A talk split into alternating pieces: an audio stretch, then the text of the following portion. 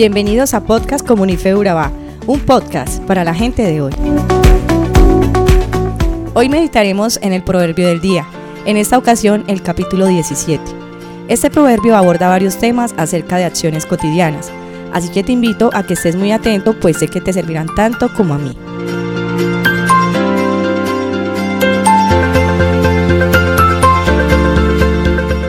Empecemos con el mal carácter. Todos hemos tenido episodios de malas actitudes, y más con las personas más cercanas, o sea, nuestra familia.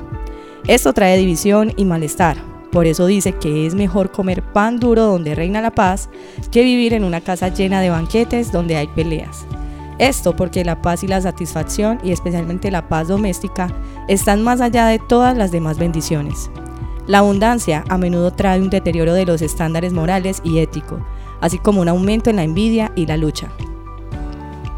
Se requiere mucho calor para purificar el oro y la plata. De la misma forma se requieren muchas pruebas para formar y purificar al cristiano. Es por esto que debemos ver los tiempos difíciles como oportunidades de crecimiento y superación, y no como represalias de Dios contra nosotros. Y qué desventurada es la persona que se burla del pobre, porque indirectamente está insultando a su creador. Además de que se muestra una evidente falta de empatía, está queriendo sentirse superior a su prójimo, cuando ante los ojos de Dios somos exactamente iguales. Burlarse y ridiculizar al menos afortunado y los débiles debe de llevarnos a un pare y acordarnos de quién nos creó. Ah, ¿y qué tal de aquel que soborna? Esto es algo que Dios ordena no hacer. Vamos a Éxodo 23:8. No aceptes sobornos, porque el soborno te lleva a hacerte de la vista gorda en aquello que ves con claridad. El soborno mueve incluso a una persona justa a transgiversar la verdad. Ok, sigamos al verso 9. Cuando se perdona una falta, el amor florece, pero mantenerla separa a los amigos. En todas las relaciones es necesario perdonar las faltas, tal vez hasta 70 veces 7 como nos enseña Jesús. De esta manera podemos fomentar la restauración de esa persona y estaremos reflejando a Jesús. Cuando sea inevitable la discusión, por favor mantengamos la boca cerrada. Aunque sea muy tentador querer sacar a la luz los errores del otro, el amor mantiene la boquita cerrada y cuida el corazón. ¿Y qué tal la necedad? Esa que por mucho tiempo nos hizo actuar en dirección contraria a Dios. Pues Dios rechaza enérgicamente el orgullo y la necedad. Vamos a definir la palabra necedad y por qué es tan enfática en la Biblia. En este contexto, la palabra necedad se refiere al ateísmo, rechazo a Dios, maldad, estupidez y a la carencia de conocimiento.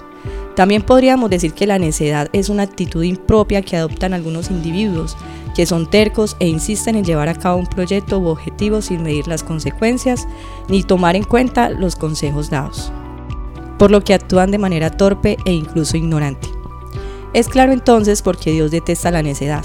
Ojo, la necedad, no al necio. Él no ama el pecado, pero sí al pecador. ¿Alguna vez te has preguntado qué clase de amigo eres? Muchas veces confundimos la cercanía con la amistad, y es que el sustentador de todas las relaciones es el amor. Estar firme, conservando tu lealtad ante cualquier situación, te caracteriza como un buen amigo. ¿En verdad si estamos siendo el amigo que la Biblia describe? En un mundo donde reinan los problemas y el caos, tener un corazón alegre es medicina al alma no solo de quien la posee, sino de quienes lo rodean. Seamos ese vaso de agua fresca en un mundo donde reina la hostilidad. Ahora bien, quiero darte una perla de sabiduría. Es mucho mejor alinear tus metas con las de Dios y convertirte en la persona que Él desea, que vagar por los confines de la tierra, apoyándote en tu propio entendimiento. Tal vez no sea emocionante ni muy destacable hacer de la sabiduría, la honestidad, la paciencia y el amor nuestras mayores metas, pero estas cualidades afectan cada área de nuestra vida. Así que dediquemos más tiempo a crecer en estos aspectos, pues es lo único que realmente trasciende. Lo demás nos será añadido. Este proverbio tiene muchas bondades, yo solo traté de destacar lo que para mí fue más relevante. Te invito a leerlo con más detenimiento, tal vez Dios tiene algo adicional para ti. Recuerda que la sabiduría es el camino a una vida plena, aquí en la tierra, y a una vida eterna en el cielo. Señor, te pedimos que podamos ser reflejo de lo que enseña tu palabra y que podamos ser inspiración para que muchos quieran conocerte. Amén. Somos Comunife Urabá, un lugar para la gente de hoy. Síguenos en redes sociales como Comunife Urabá y en la web www.comunifeurabá.com. Allí encontrarás todo un contenido digital reservado de parte de Dios para ti. Nuestras reuniones miércoles 7 y 30 pm toda una experiencia de oración y domingos 9 y 30 am destacamos la importancia de Dios en nuestra vida al compartir en familia. Te esperamos.